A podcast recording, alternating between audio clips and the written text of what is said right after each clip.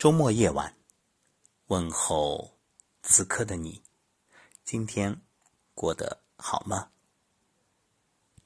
今晚分享一部电影，名为《时间规划局》，其实是一部老片子了，应该是二零一一年上映的。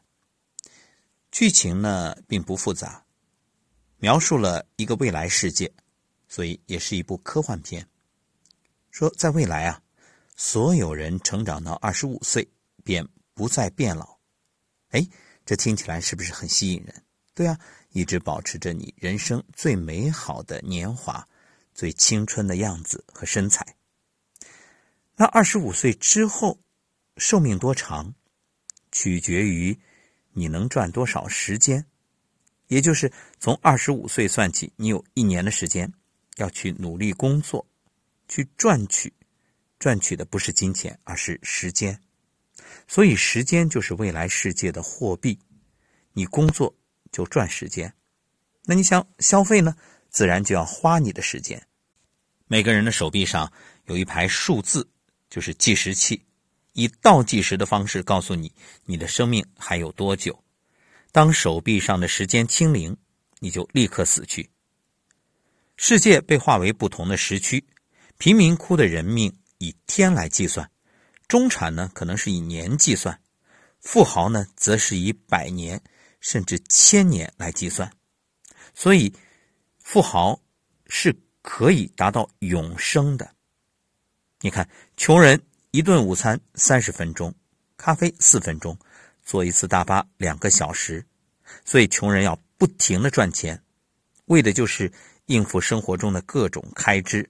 所以捉襟见肘。随时就有生命危险，不努力不行啊！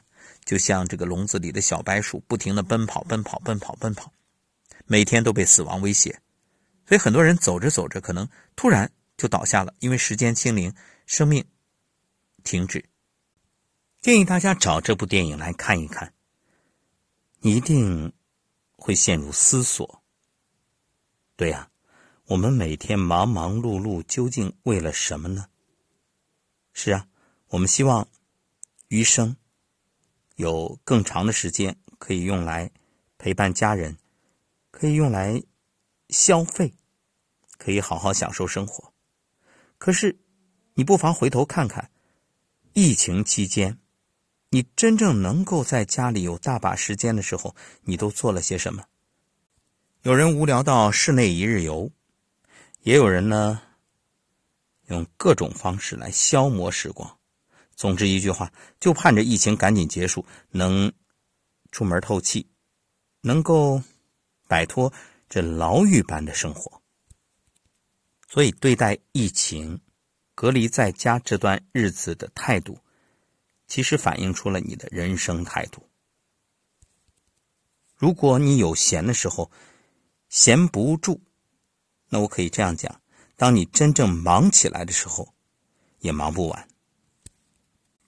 人生的意义不是拼命向前跑，不是为了匆匆赶路，而是真正去体会每一个当下，活在今天。可是很多人却为了所谓的明天，放弃了今天，心里总是想着：“哎呀，我未来要有这个有那个，似乎拥有越多就越幸福。”却不知，你当下这一刻的拥有都没有好好把握，你未来不断的创造拥有又有什么价值呢？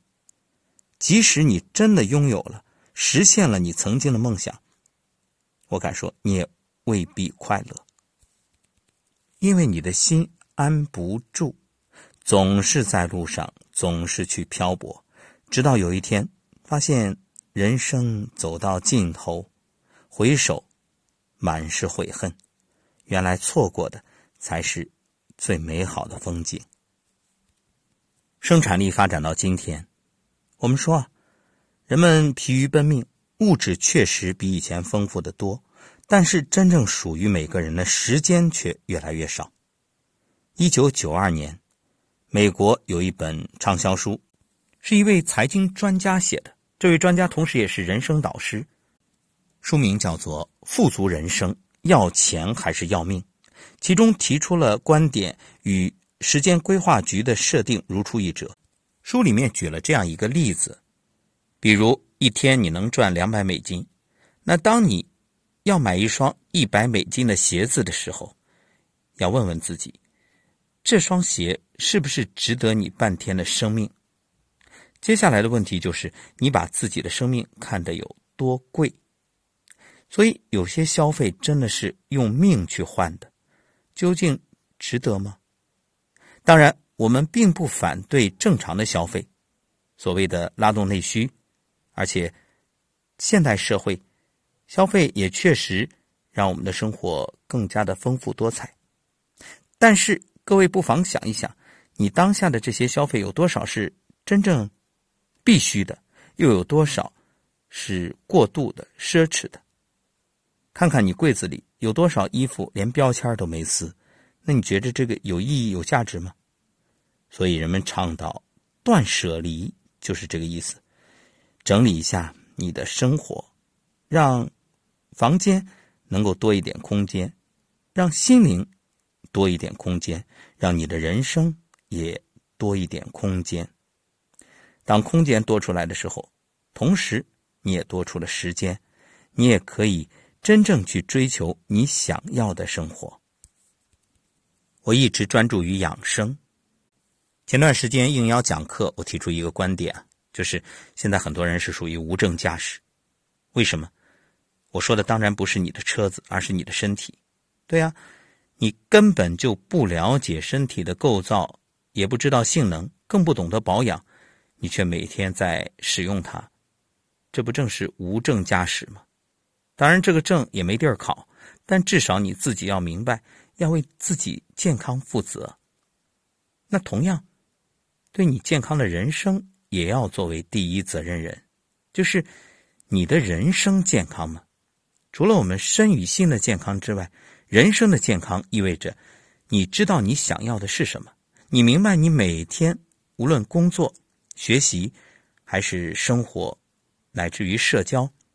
都是内在有一种愉悦和美好，你明白自己想要的，而不是浑浑噩噩，被很多无效社交拉扯，也被很多负面的情绪消耗，那样你的人生的这个质量就会下降，能量越来越低。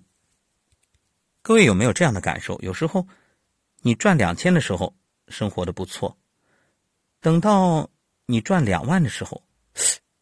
感觉钱还是不够花，甚至比两千的时候更捉襟见肘，这是什么原因啊？不是应该赚的越多，过得越好，越潇洒吗？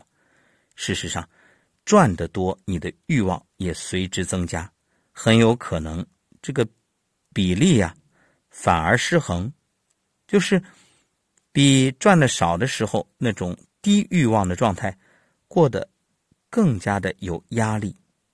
这一点已经有无数人证实，所以我们要想获得幸福，不是要一味的让自己拥有更多，而是学会降低欲望。人生本来就是简单变好，幸福变好，而幸福恰恰与物质没有必然联系。也就是说，当你的物质达到一定的程度，解决了基本的温饱，满足了日常的需求。你就不要再去单纯的追求更多的物质了，否则你的幸福不仅没有增长，反而有可能会降低。这和养生的饮食是一样的。你看，饮食的目的是为了获取营养，但是吃的多了，吃的撑了，吃到伤食时机了，过犹不及，物极必反，反而让你身体的。气血消耗过多，各种脏器的问题频繁发生。如果长此以往，会严重降低你身体的机能，甚至引发很多的慢性病，什么高血压、高血糖、高血脂。那吃的多都逃不脱干系，负担太重了。所以有个说法，人这一生啊，吃多少东西是有定数的，谁先吃完谁先走。而且各位会发现，年轻的时候饭量大，到了年龄渐长，越吃越少，吃不动了。原因很简单，是你的气血在走下坡路。